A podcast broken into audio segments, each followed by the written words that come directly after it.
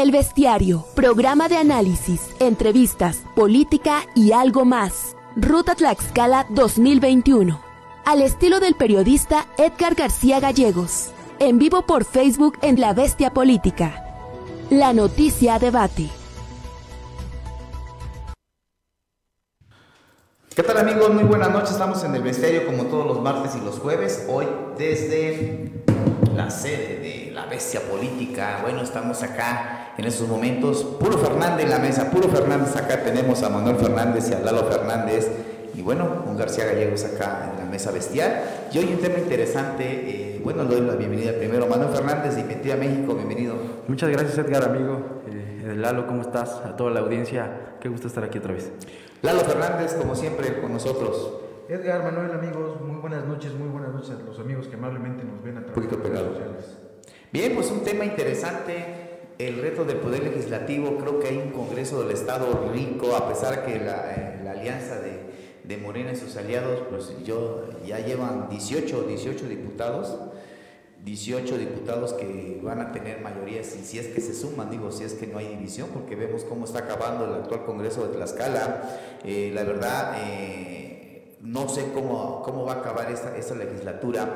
Hoy me llama la atención una declaración de una diputada de Nueva Alianza que admite que sí va a dejar a su hijo basificado, no manejan eh, tipo de salarios, pero eh, lo que se ha comentado, ahora sí que Radio Pasillo dicen que pues que nivel 8, ¿no?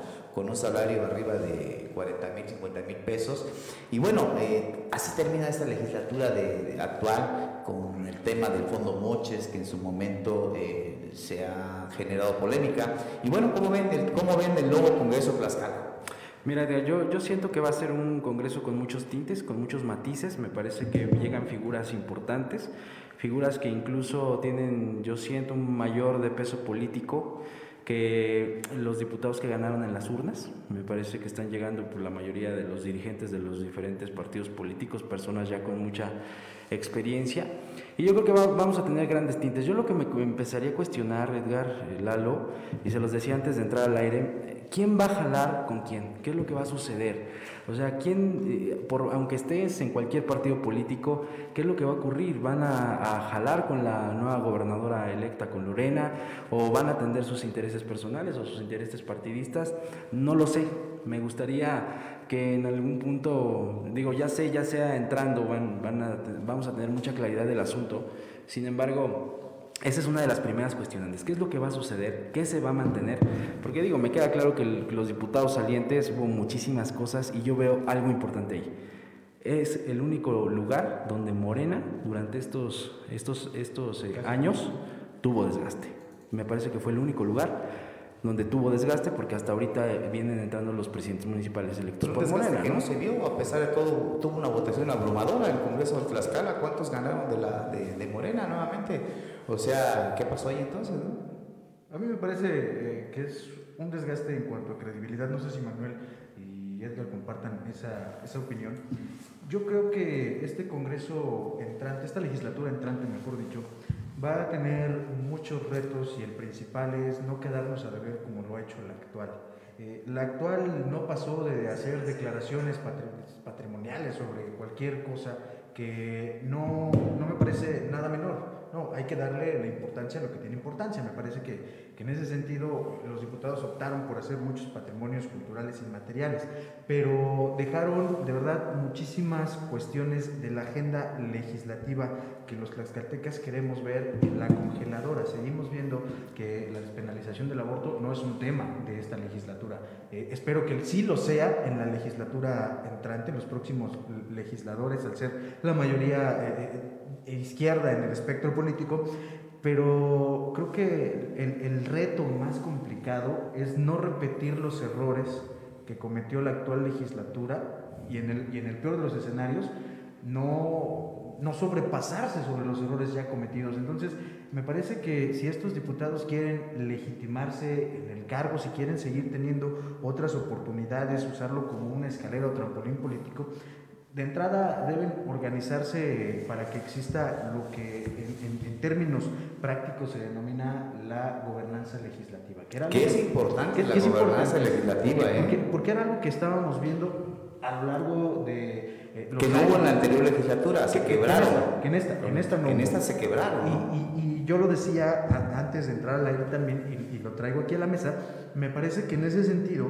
quienes estén por ser líderes de bancada, deben convertirse en, buenos operadores políticos. Rubén Terán, pues sobre la mesa, Rubén Terán Águila, eh, un agente de confianza de, Lorena Cuellar, parece que en la campaña tuvo algunos traspiés y, al final ya no acabó como vocero de la campaña.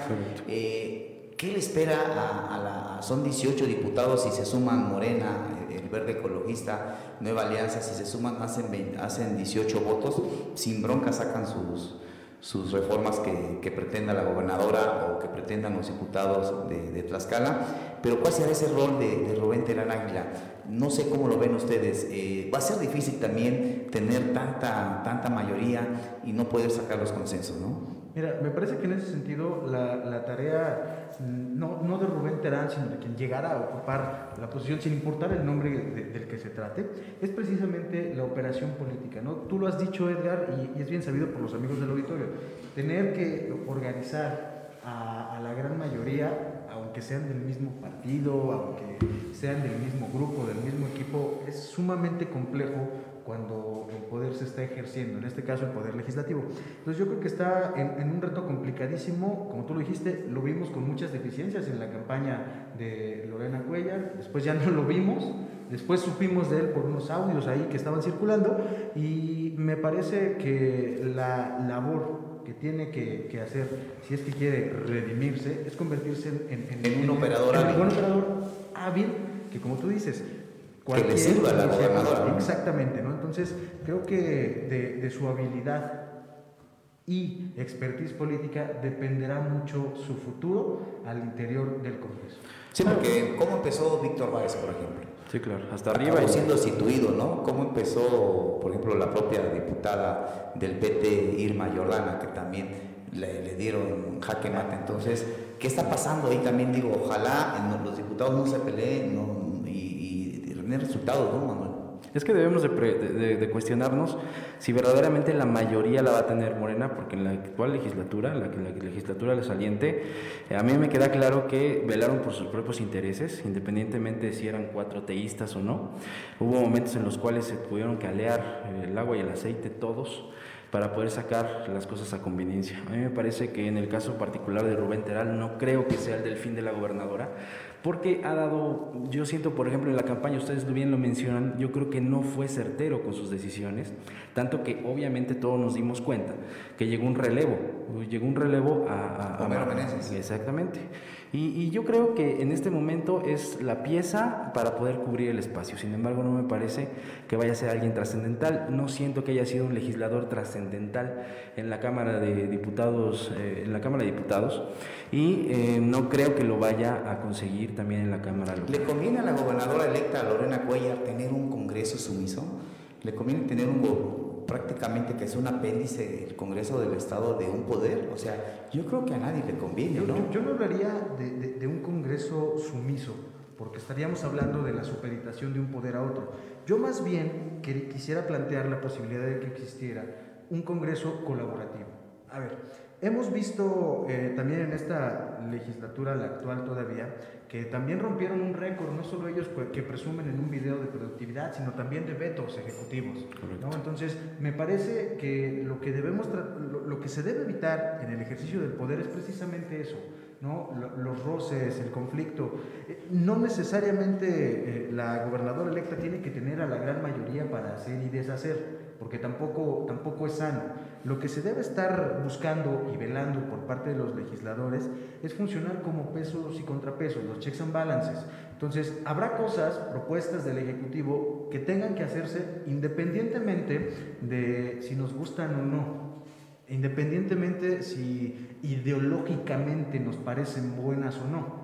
Creo que en eso estriba la, enorme necesidad de tener un buen operador, pero además un buen, un buen canal de comunicación entre el Ejecutivo y el Legislativo, porque toda, toda la, vida política y social de Tlaxcala gira en torno a las decisiones de, de los poderes, ¿no? Entonces, eh, hemos visto de verdad que en la agenda se han quedado temas importantes por los canales de comunicación inexistentes o, accidentados. Entonces, creo que más allá de un Congreso sumiso, estaríamos hablando de un Congreso aliado cuando sea necesario y de un Congreso que sea opositor cuando sea necesario. Entonces, creo que eh, bien valdría la pena eh, tratar de, evitar eh, calificativos como un Congreso a modo, un Congreso opaco, opaco porque tampoco, de verdad, tampoco el hecho de que sean del mismo partido, del mismo grupo, del mismo equipo, es garantía de que al interior del Congreso puedan materializarse todas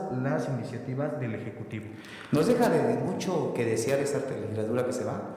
¿Nos deja más sabor de boca? Digo, están terminando con el tema de los sindicalizados. Está bien, no nos, no nos oponemos que los diputados eh, pretendan beneficiar a sus familiares. Digo, lo han hecho toda la vida, ¿no? Ahora sindicalizan a, a 34 personas al parecer y no hay claridad.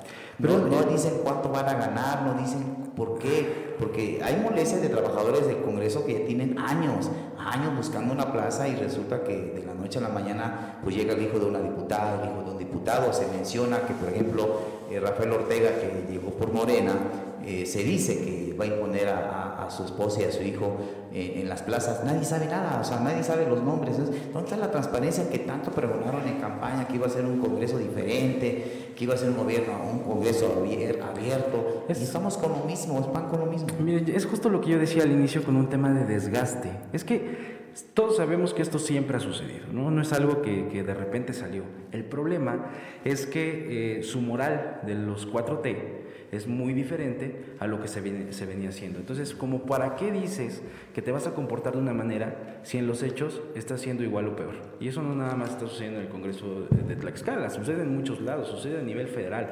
Están pasando este tipo de cosas que no están transparentando nada pero con este combate a la corrupción, con este discurso que ha implementado muy bien el presidente de la República de atacar a los del PRIAN, a los del PRIAN-RD, a todos los que no tienen que ver con la 4T, me parece que ha funcionado a niveles de que, pues sí, lo vemos, pero no pasa nada. ¿Por qué? Porque son 4T, ¿por qué? Porque son de Morena.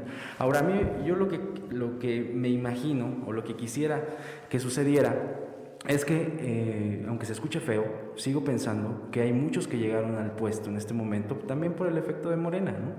Y, eso sucedió en la anterior legislatura. Mucho, mucho diputado inexperto que yo creo que lo único que buscaba eran reflectores y por eso hacer esto de todo patrimonio de los municipios y poder generar el mayor número de reflectores posibles, pero ¿de qué les sirvió?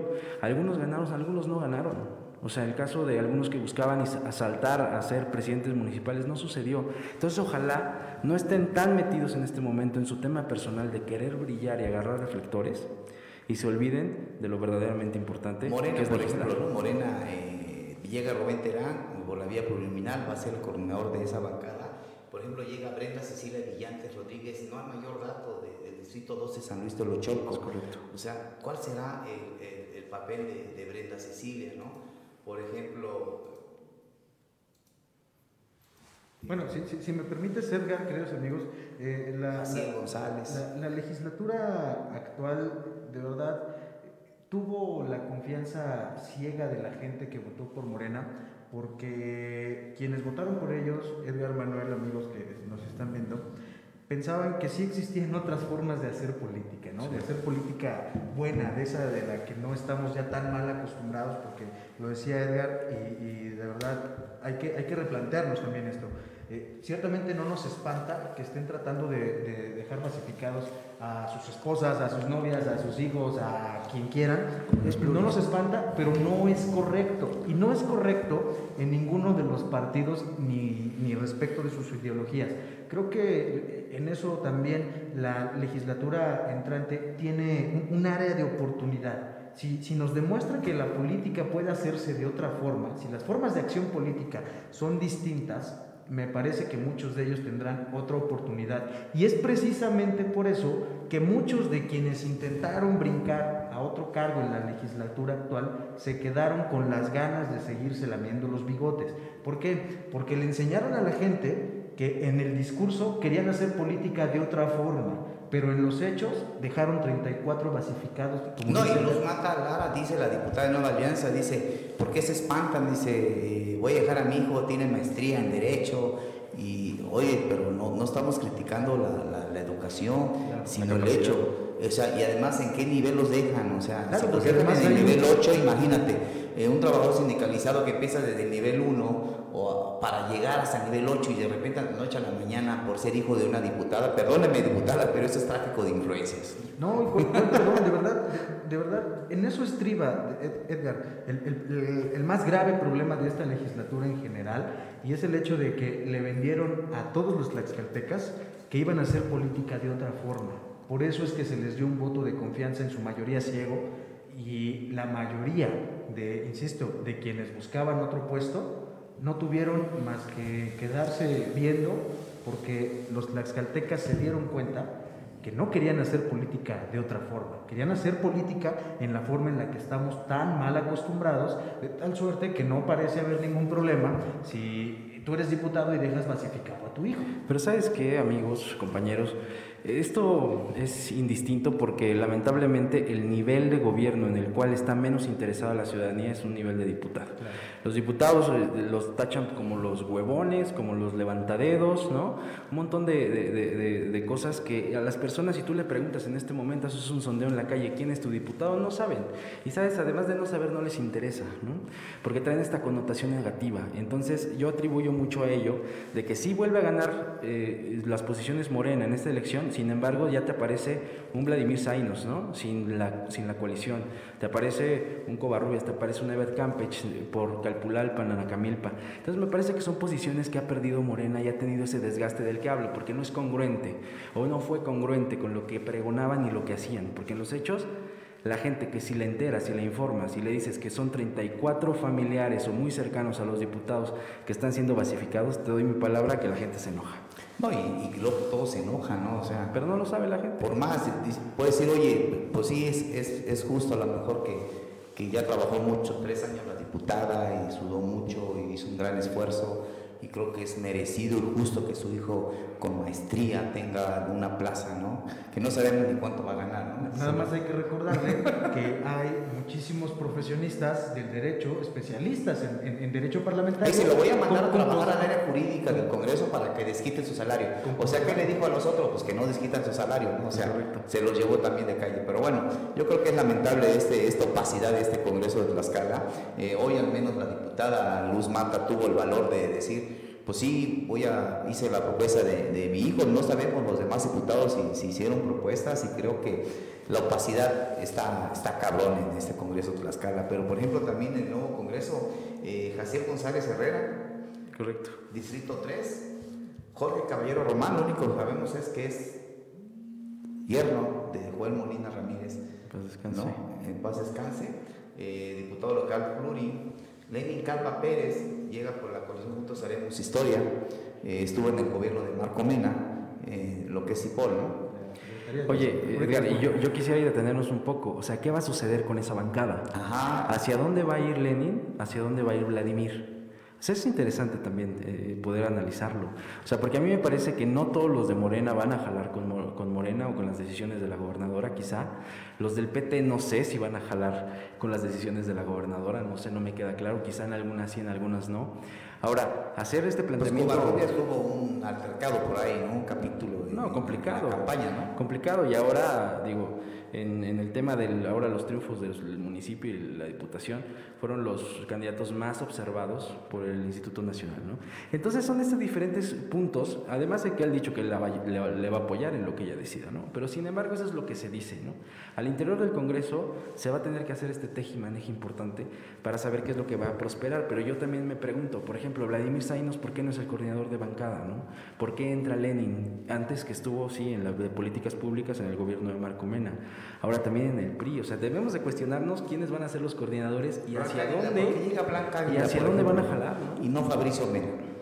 Se ha mencionado mucho de que está más cerca Marco Fabricio Mena de, de Morena que del propio PRI. Más que de Morena, Lorena, ¿no? Lorena, ¿no? Entonces, ¿y cuál va a ser el papel de, esta bancada del PRI? En la, en la, que pasó solamente tuvo una diputada, que fue la diputada Sonia Cananeda Montiel. Ahora tiene tres diputados. ¿Cuál va a ser el papel del PRI? Blanca Vila la conocemos, es combativa.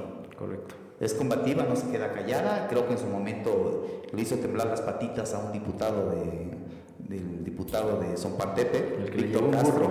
Víctor le un burro, ¿no? Y, y- y- y hizo que Víctor Castro se, se, se encerrara, ¿no? Y se retractara, Se además. retractara y se encerrara en su, en su cubículo, ¿no? Correcto. Entonces, creo que Blanca Águila eh, es una de esas mujeres que no se queda callada, eh, enfrentada en el tema del sindicato. No sé si vaya a seguir. Pero estamos hablando de esos tres, ¿no? de los priistas. O sea, eh, viene a coordinar Blanca Águila. Ahora está Fabricio y está Diana Torrejón.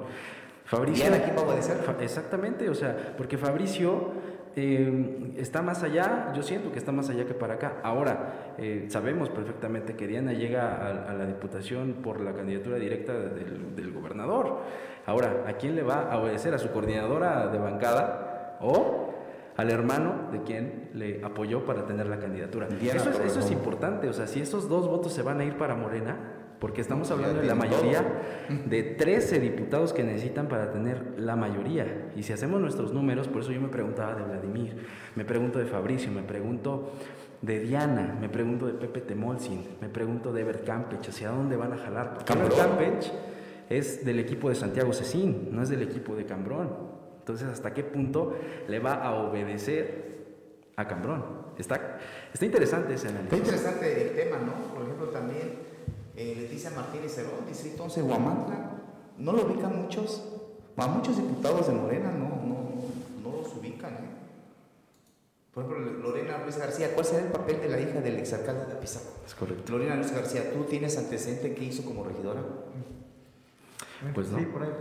No sé, no sé, la verdad, yo no conozco, la verdad, yo no conozco. Ahora, lo que no nos conozco ahí me queda claro que, Lorena, ¿no? Pero que no va, va a estar met- metido mucho del pensamiento de Reyes Ruiz, ¿no? A mí me parece Reyes Ruiz un tipo hábil, un tipo inteligente, ¿no? Y yo creo que va a ser un va a ser principal llamarían otro, ¿no? Sí, claro, va a ser el principal mentor de la diputada al interior. Ahora, eh, el- la bancada del PT tiene un buen número, son cuatro votos y esos cuatro votos son importantes. Ahora, aquí el punto es la coordinación de Miguel Ángel Covarrubias, que fue de los principales impulsores del Fondo Moches.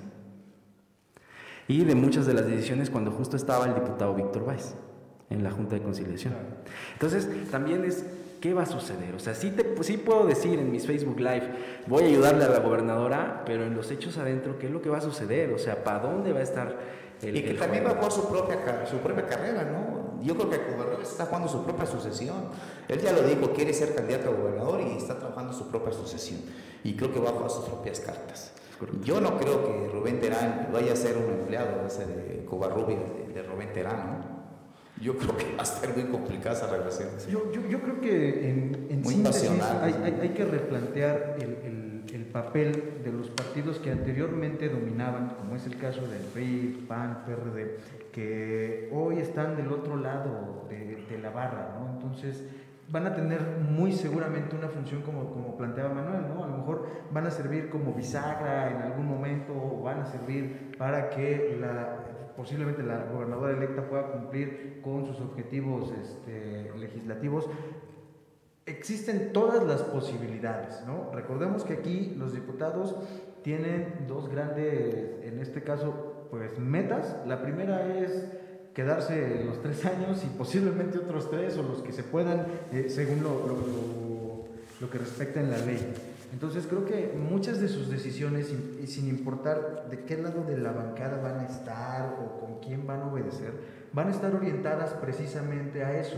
Y a mí la verdad es que me parecen situaciones muy legítimas. Es decir, si, si un, si un- si un legislador se compromete y se pone como una meta volver a ser candidato y se esfuerza y hace de, de su labor legislativa un ejemplo, me parece lo más loable que podemos tener. Pero si tenemos a un legislador como los que actualmente tenemos, que utilizaron el Fondo Moches para su promoción personal, para realizar tareas que no están eh, Pero- adjudicadas. No, no, no. Claro, pero es que cuando ejecutas recursos es para promoción personal todo. o sea. No, por eso, es a lo que voy. Si, si los tenemos haciendo esas cosas, de verdad creo que eh, va a ser ocioso que sigamos cambiando de legislatura, porque al final del día vamos Yo a creo que el fondo Moches, eh, yo creo que el fondo Moches no es malo. Es malísimo. A, a mí me decían, yo digo que no, porque, porque hubo recortes presupuestales. O sea, López Obrador le hizo la tijera bien, bien, bien a, a- Tlaxcala. Y hubo municipios que tuvieron recursos por ese fondo. Y es malísimo, Que fue ¿eh? mal a lo mejor el tema de la transparencia. cómo se aplican los recursos. O sea, si eras del PRD yo te daba, te daba dinero, si eras de Morena yo te daba dinero. Yo creo que eso es lo que, lo que hizo falta, porque hubo municipios que se quedaron fuera. Entonces, si hubiera sido equitativo, a lo mejor, con reglas claras, no es malo. Mira, no Edgar, es malo, Edgar, te voy a decir por qué no solo es malo, sino es malísimo. Porque los diputados se ufanaron de haber etiquetado recurso para tal X cantidad de municipios. ¿No? Lo hicieron sin establecer las reglas de operación de este fondo y no entiendo por qué hacerlo y desde, desde su presupuesto y no asignarlo propiamente a los ayuntamientos. Me parece que eh, de verdad los diputados actuales no, no solo jugaron con la ilusión de los tlaxcaltecas, sino con el dinero. Porque al final del día, mira, podemos decir, sí, qué bueno que llevaron... yo vi, yo vi el trabajo de Omar Milton, me, me llama la atención. Dos diputados panistas, ¿qué hizo el condenado que se alió con con Morena, le dieron la presidencia de la mesa directiva, no sé qué hizo. Derrocó a la de la Junta. Derrocó a la de la Junta, o sea, un poco perverso nuestro amigo Omar Víctor. ¿Qué hizo? O sea, siendo un solo diputado del PAN con Leti Hernández. Que nunca jaló Leti que con nunca él. ¿eh? jalaron los dos, lo acusó de misógino, lo acusó de, de todo logró cosas. Creo que por ahí vi que andaba eh, ejecutando obras todavía, aunque no, ya no es diputado, que ya no regresó. Ya estaba nada más en la mira, y, y, está muy bien, Edgar, está bien. te voy a decir. ¿Cuál es lo malo? El único problema es que no es su función, no, no es ni siquiera la transparencia de, de, de, lejos el problema. Función de legislar. El, el, el, problema es que no está dentro de sus funciones. Entonces, eso, eso es a lo que voy. O sea, este fondo Monches tenía una finalidad y era la de promoción personal. Ya, Asignaron a diestra y siniestra con sus cuates, pidieron moches muy seguramente, no lo sabemos, solo ellos lo saben. Sí, pero no es una función de los legisladores. Oye, Lalo, pero ¿dónde dejas que esos 500 millones de pesos de manera anual, esos los podía utilizar el gobernador, gobernadora en turno de manera discrecional donde él quisiera. O sea, digamos que antes era mandar el presupuesto y ya lo votas y pues pasa, ¿no? Y quién, quién tiene, y ahora me parece que es algo que está buscando la gobernadora electa, elegir a sus municipios aliados, meterles obras de trascendencia y entonces eso te genera, no te genera un tema igualitario, o sea, te genera en que, por ejemplo, el de Tepetitla, que es de Morena, ¿no?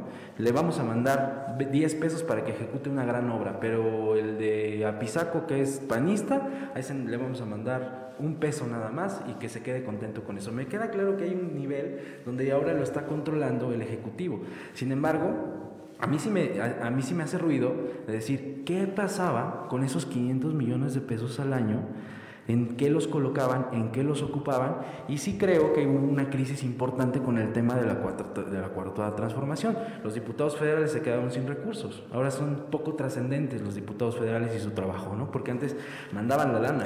Ahora, exactamente, ahora son los diputados los que hicieron ese, ese, pues no ese trabajo. Pero yo creo que tampoco hay que ser tan, tan puritanos en ese tema. Yo creo que bien aplicada es una... no, yo no creo que se trate de ser puritanos, creo que se trata de respetar lo que la ley dice. Y los diputados quedaron de verdad eh, eh, en el absurdo, en el ridículo, porque si iban a hacer esto del Fondo Moches, me parece que desde su campo de acción lo correcto y lo que esperábamos todos era que se, que se normara, que se pusieran reglas de operación. ¿Cuánto apostamos que va a, haber, va a seguir el fondo? muy seguramente seguirá, el, pero el asunto no es si sigue o no. A ver, eh, lo que debemos estar planteando y lo que los legisladores entrantes deben tener mucho en cuenta no es si van a seguir disponiendo de ese recurso. Bueno, que la gobernadora, la gobernadora eh, electa Lorena Cuella se opuso al tema de los focos, ¿eh? Y Rubén Terán ya dijo que va por ellos y que los va a eliminar. Entonces habrá que ver la política. Pero es que yo, yo vuelvo a lo mismo, imagínate, el techo financiero de Tlaxcala, Pisaco, Zacatelco es completamente diferente a los municipios pequeños. Entonces, si tú tienes un, un techo financiero de 3 millones al año o de 2 millones al año, no haces nada. Nadita. O sea, ¿qué, qué va a pasar? Eh, eh, ayuntamientos que se van a dedicar a hacer drenajes, a cambiar bombillas y es lo único que pueden hacer, porque ya no hay lana. Y eso nosotros trabajando con los ayuntamientos lo vemos, ¿de dónde lo sacan? Porque muchas veces cometen el error, algunos se los comen los basificados, ¿no? Eh, y a otros cometen el error de pues, inflar las nóminas. Van a llegar 34 nuevos eh, sindicalizados con salarios de 50 mil. Imagínate, o sea, eso, es un, homicidio a, las arcas municipales y también a las del, Congreso Santana, Santana Chautempan del 90% se va a. Es correcto. A, mí me parece que, ¿Cómo le haces? ¿Cómo le haces la luz? Sin lana. Debe existir un canal de comunicación obligatorio entre quienes son alcaldes, quienes son sus diputados y quien es el Ejecutivo. ¿Por qué? Porque eh, eh, Manuel está tocando temas que de verdad son, son de la vida real de un alcalde, ¿no? O sea, a lo mejor quiere poner 500 luminarias y tiene dinero para 10.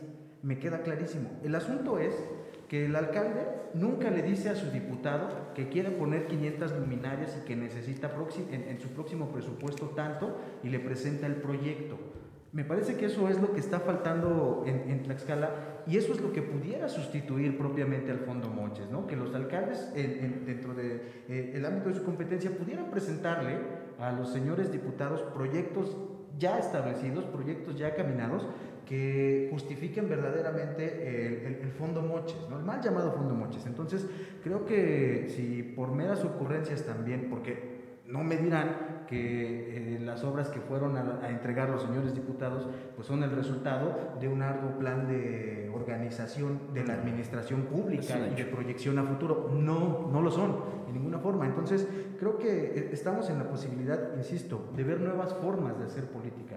Yo, yo, yo no diría que estoy en contra de que siga o no el Fondo Moches. No, lo que digo es que debe existir un canal de comunicación que permita que esos 500 millones se transformen en mejores condiciones de vida para los ciudadanos. ¿Por qué? Porque los 60 ayuntamientos son todos distintos y las necesidades son distintas, aun cuando vivimos en, el mismo Tlaxcala.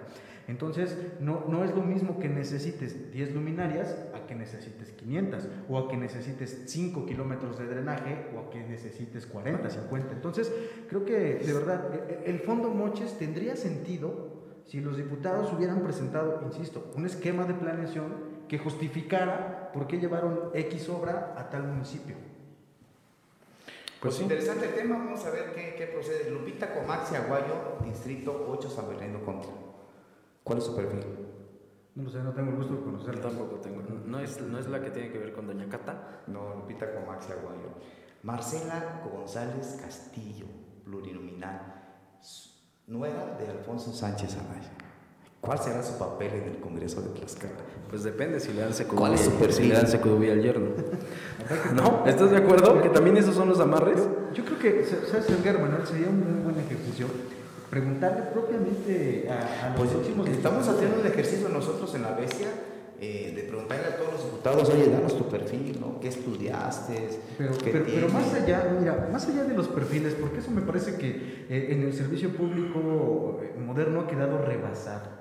O sea, hemos tenido doctores, postdoctores en la administración pública. Sí, pero sí es importante no, a ver, a ver, para las comisiones permíteme, permíteme, no, no, no. Estamos hablando de que hemos tenido profesionales de muchas ramas de la ciencia y de la técnica que han sido presidentes municipales, legisladores, lo que sea, y han entregado los peores resultados. No es tampoco garantía. O sea, me parece que sí, sí es importante, pero no es lo más importante del mundo. Creo que lo que deberíamos estarle preguntando en la bestia política a los señores diputados es lo que tú dijiste. ¿Cuál será su papel al interior de la Cámara? Ándale, buena pregunta. Eh, me parece que más allá de preguntarles quiénes son, qué estudiaron, con qué comisión le gustaría tener, ¿cuál va a ser el papel que van a jugar en la Cámara? Porque ahí sí, bien, bien, bien, valdría la pena lo que, lo que traía Manuel Mesa, preguntarle, oye, ¿con quién vas a jalar? ¿Con la gobernadora, con la oposición, con los buenos, con los malos? Solito. Con los negros, con los blancos. María Guillermina Loaiza Cortero. Coalición Juntos Sabemos Historia, Distrito 15, Vicente Guerrero. No tengo el gusto de conocerlo. Tampoco yo. ¿Eh? Conozco a ocho. Maribel León Cruz, verde color. Fíjate, ahí, ahí yo regreso al fondo Moches. ¿Tú crees que Maribel León Cruz va a soltar este, el Fondo Moches. Ahora, también quiero abordar un tema importante ahí. Tampoco es garantía o no fue garantía el Fondo Moches para ganar las elecciones. O sea, es una realidad, ¿no? O sea, me parece, eh, Gabriel Abrito le gana a Milton y Milton ejecutó su lana y lo puedes revisar, hay varias, eh, varias cosas y le puso la zapatiza. Pero le ganó. y, y sabes qué y entonces no, no, no determinó ganar o no ganar. A mí me parece que es un tema de quién lo supo utilizar y quién no, quién pudo ser transparente o quién pudo ser certero en aventar el dinero, la obra, lo que tenía que hacer para poder tener los resultados. Es diputada local, se religió. Técnicamente no es una reelección, una reelección, pero digo, va a repetir como diputada local. Veremos cuál será su papel en el verde ecologista. Ya hay bancadas, ¿no? Son dos. Son dos. Mónica Sánchez Angulo, Distrito 4, nunca pensaron que lo fueran a ganar y se les fue. Se les fue. Él tiene mucho que ver muy cercana al diputado Garrido, dicen, dicen. Es fue su secretaria, nos comenta, ¿no? Así. Bueno, eh, ¿cuál será su papel a- al interior de- del Congreso de Tlaxcala, no? Eso es lo importante. José Gilberto Temorci Martínez, A mí me parece que, Interesante. por ejemplo, el, caso que también comentábamos. tres veces diputado plurinominal. El, el- el caso de, de Pepe, de Blanca, caso de Cambrón, que son a quienes hemos estado viendo últimamente en la vida política, eh, me parece que a ellos sí tenemos obligadamente que preguntarles cuál va a ser, ¿Qué va a ser su papel, no? O sea, ya no qué son. Tiene experiencia, son- digo, ya tiene experiencia Claro, claro. José Gilberto Temorci, Y- y en presidente de un partido. Y en función de eso, es que a ellos ya no les podemos preguntar quiénes son, qué quieren hacer, No, pues ya qué sabemos. soñaron. No, a ellos hay que preguntarles, en función de su experiencia, qué es lo que van a plantear en su agenda legislativa. ¿Qué van a hacer? ¿Cuál va a ser su papel, Su papel. en este Congreso? Oye, buena pregunta. Y, y- y me parece, por ejemplo, que, que, que Pepe de Morsi, lo habíamos dicho fuera del aire, es uno de los viejos lobos Y de tendrá mar. que trabajar para quitarse esa imagen de Lord Glory, ¿no? Claro, Pues sí. Digo, así es, ¿no? claro. Su trabajo hablará por él. Si lo hace bien o mal, veremos cuál es el papel de, de Pepe Temurci. Reina Baez Lozano.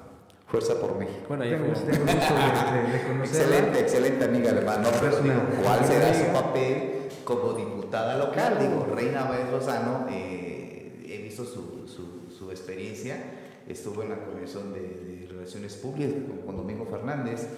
Creo que le aprendió por ahí a operar algunas cuestiones. Algo le aprendió. Algo le aprendió. Creo que Reina Baez es una incógnita también su, su papel que va a hacer. Esperemos que A mí me parece que ella va a jalar al equipo de Lorena. de Lorena. Me queda muy claro. Fuerza por México, al final se decantó por, Se por decantó Morena, por eso siempre decimos que trae el grupo, el, G, el G18, ¿no? Exacto. Si se suma Fabricio, pues sería el G19. Fernando, es- es Se suma supone, Diana, ¿no? eh, G20.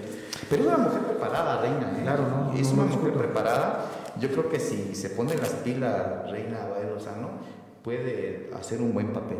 A mí me parece que los que traen representación de partido tienen muchas posibilidades, a pesar de que no se escuche como algo rimbombante no traer bancada, me parece que el estar, el, el estar solos en una representación de partido me parece que también les va a poder dar un cierto protagonismo. Porque si nos vamos, por ejemplo, al tema de Pepe, en un tema del PAN, tus protagonistas son tres alcaldes, eh, tu diputado, tu diputado local y tu diputada federal, ¿no? Y entonces el diputado federal ha perdido mucha trascend- trascendencia, reitero, el diputado local yo creo que si no hay acceso al fondo, al fondo Moches, también va a ser un tema un poco muy fantasmagórico, digamos, ¿no?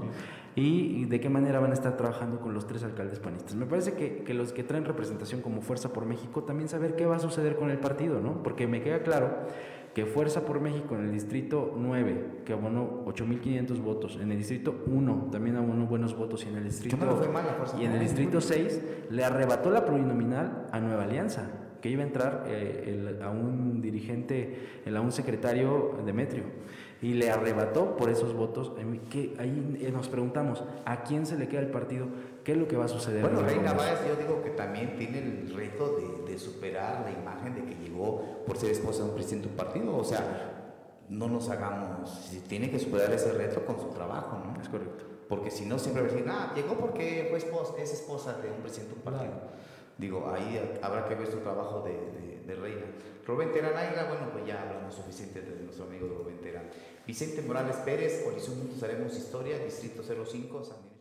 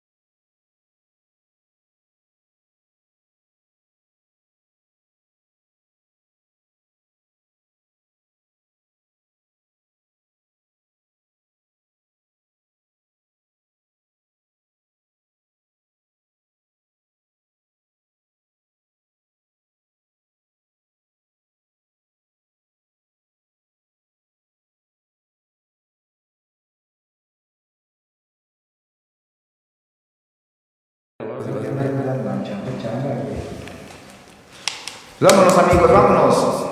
¿Eh? ¿Ya regresó?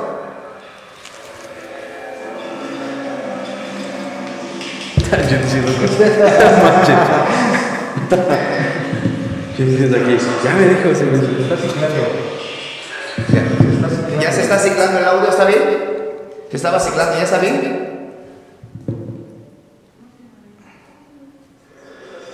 Está ciclando el audio. Vámonos. Vámonos amigos. Gracias, gracias Lalo, Lalo, Manuel. Creo que ya, ya se nos acabó el tiempo. Se nos cicló un poquito el audio, pero bueno, creo que la mayor parte eh, bien. con los priistas. Con los priistas y bueno, también quienes los que van, Blanca de Lima, Cuya Blanco, Vladimir Saizas, Alejandra Ramírez. ¿Cuál será el papel de Alejandra Ramírez? De la dinastía Ortiz. A mí me parece que ella va a ser una gran mancuerna con Cambrón. Ajá. Además de que son compadres, buenos amigos y compadres.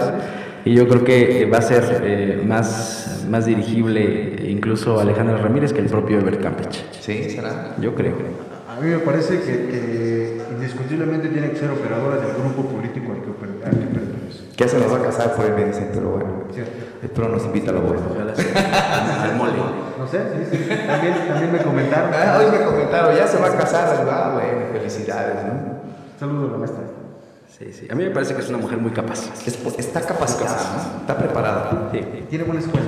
Yo creo que ellos, algo, los, los Ortiz, ¿Le pesa el apellido Ortiz? algo que tiene, Sí, le pesa el apellido Ortiz. Claro. Le pesa, pero también le da posición. ¿Sí? Claro, o sea, no es lo mismo que de los que vienes mencionando a que digas Alejandra Ramírez Ortiz. Eso es un hecho. Pues bueno, vamos a ver quiénes, quiénes crecen, quiénes hacen este papel en el Congreso de Tlaxcala. Una legislatura pues, interesante, hay, hay perfiles que sí han trabajado, hay perfiles interesantes como el de Manuel Cambrón, el propio José Gilberto de Morsi, la propia Diana Torrejón. Ojalá nos cumpla esa promesa de que con los votos que tuvo vaya a sembrar árboles, ¿no? Ya, ya lo va a hacer el sábado. Ya, el sábado ya es la reforestación comercial, ¿verdad? Dianita, Dianita también es un enigma tu papel que va a hacer en el, en el Congreso de Tlaxcala. ¿A quién vas a obedecer? Nos preguntaba hace rato. No te enojes, Dianita. Estamos aquí echando análisis. Si vas a obedecer al, al, al exgobernador o vas a obedecer a tu, no sé, no sabemos, pero bueno, creo que es una política, es una sorpresa, le ganó a, le ganó a una alcaldesa eh, con licencia en su momento, Garreña, ¿no? Derrotó a Morena ahí en, en ese distrito. Fue una sor- para mí fue una sorpresa. Todos daban por descontado que Garreña iba a ser diputado. Es correcto. Menos, menos eh, aquí de este lado. No, porque tenía una serie de negativos que era complicadísimo, complicadísimo. Pero Diana traía también la- el hecho de la juventud también, ¿no? Pero sin embargo, justo lo que decía hace rato Lalo, o sea, ya el tema de la preparación, de la juventud, etcétera, ya llega un punto, sabemos que el tema electoral es un tema de emociones, y conectas, lo ganas, o sea, esa es una realidad, o sea, eh, nos hemos tan mal acostumbrado a no temas de perfil, no un tema de propuestas, sino a, a- a poder consumir microproductos, microcampañas que funcionan, lo de un voto es un árbol, fue una chulada de campaña, a mí me parece que fue una gran decisión que ahora se va a consumar ¿Cuántos votos tuvo? este fin. No, no recuerdo, eran más de 16 mil. Son 16 16 mil y algo, no Nada más recuerdo. que sean endémicos. Sin embargo, sí me parece que eso, eso es clave, ¿no? O sea, nos hemos mal acostumbrado, en algún momento lo platicábamos justo en esta mesa, ¿no? Más allá de las propuestas, es un tema de conexión, de, le decimos, ¿no? El engagement y, y que ahí te lleve a los votos, pero bueno, o sea, pasó de todo en estas... Ganó como sea, ganó y creo que ganó bien y creo que tiene un interesante reto Diana Torrejón. Mm, Yo la he entrevistado, se me hace un perfil interesante, pero bueno, ahí está el enigma de cuál va a ser su papel de, de los diputados de las Ojalá y casas. cada uno de ellos tenga la capacidad de comunicarlo bien, para que en dado caso que no tengan gran eh, influencia como los de ahora, ¿no? con temas de recursos, etcétera, toda su información le llegue a las personas y las personas comiencen a cambiar el chip con respecto a los diputados. Pero es que la verdad se lo han ganado a pulso. Se lo han ganado a pulso. Ojalá esto cambie. Ojalá porque esa legislatura que se va a la deja, no deja un sabor de boca. Bueno, hubo sus, sus excepciones, ¿no? Yo había a Luz Vera que sí, sí trabajó, vi a, a incluso la propia diputada del PANAR que se va con el tema de su hijo, pero vi, la vi también combativa en el Congreso de Tlaxcala y varios diputados que creo que sí, sí se van y otros que de plano nomás se dedicaban a chocar carros y voltear carros y de parranda y no sé, no, no digo... ¿no? Y, y diría Lalo Fernández a, a la ruta de la garnacha. A la ruta de la garnacha, ¿no? Y bueno, gracias, gracias amigos, gracias por, este, por esta, esta pequeña mesa de, donde intentamos más o menos ver el perfil de cada, de cada diputado, cuál es el reto de cada diputado. Creo que esa es una literatura interesante, eh, una con la 4T, van a ser la primera vez que va a ser esa legislatura con la 4T que va a gobernar Tlaxcala. Y lo decíamos hace rato, vino Irma Yolanda Naray. Creo que la gobernadora de Tlaxcala tiene un congreso mayoritariamente a favor, tiene un congreso de unión, eh, tiene tres diputados por mayoría que también se supone que van a bajar Entonces, se espera una oportunidad histórica para que Tlaxcala crezca con la 4T. Veremos el apoyo del presidente López Obrador, pero sobre todo vamos a ver el papel de los diputados. Eh, lo, decía Lalo, el fondo Moches, vamos, parece que no, no va a seguir porque en su momento Lorena Cuellar lo criticó, entonces a lo mejor cambia de opinión, no sabemos, pero vamos a ver cuál sea el papel de estos diputados. Bueno, vamos amigos, último mensaje, nos vamos, gracias a, quienes nos siguen y gracias a, a la audiencia. Un comentario final. Bueno, Edgar, Manuel, amigos, a mí me parece que estamos en la oportunidad de tener mejores diputados. Me parece muy personalmente que estamos en la oportunidad de conocer eso que se ha denominado la cuarta transformación. Yo no me atrevería a decir, lo decía también en, esta mesa, que con la actual legislatura vimos que es la cuarta transformación en Tlaxcala. Me parece que no. Entonces, los, los actuales legisladores que están por entrar, los entrantes y la gobernadora, tienen no solo la oportunidad, sino la obligación de enseñar enseñarnos qué es la cuarta transformación verdaderamente en Tlaxcala. Es la oportunidad idónea. Y ojalá le vaya bien, ¿no? Porque si, le va bien, si le va bien a la 4T, nos va bien a todos. No, si le va bien a todo el mundo, es porque el gobierno está haciendo, ojo, su trabajo. ¿no? O sea, Edgar, por ejemplo, decía, bueno, reconozco que alguna diputada trabajó, oye, tan mal acostumbrados estamos que tenemos que agradecerles y reconocerles que haces el trabajo por el cual estamos pagando. Yo espero que eh, a la gobernadora entrante le vaya bien, eh, ojalá y funcione este gran vínculo que tiene con el gobierno federal para beneficio de las familias. Y yo creo que hablando eh, del Congreso del Estado, ojalá y se cambie el chip, ojalá y se dediquen a no solamente un tema de promoción personal, sino lo que tengan que hacerse en beneficio de las personas y que las personas se sientan verdaderamente representadas y que comiencen, comiencen a girar esta mentalidad de todos los negativos que le cargan a los diputados y comience a cambiar aquí en Tlaxcala todo lo que las personas creen y piensan de, de, estos, de estos actores políticos. Pues ahí está el reto, ahí está el reto del Congreso de Tlaxcala, veremos qué pasa con ellos en los próximos días, ya a punto de tomar protesta y luego ellos le tomarán protesta a la próxima gobernadora y bueno, veremos cuál es su política, qué comunican y qué no comunican. Eh, amigos de la Bestia Política, recuerden, síganos en www.lavestiapolítica.com. sí, la costumbre, saludos a nuestros amigos también de 385 grados, que también estamos desde la plataforma de la Bestia 385 grados. Síganos amigos por Instagram, síganos por Facebook, síganos por Spotify, Spotify ¿qué es? Spotify. Spotify. en Twitter, síganos en TikTok y en la página web de YouTube. Ahí estamos en todos los canales haciendo un esfuerzo porque la Bestia Política esté siempre allá. Gracias.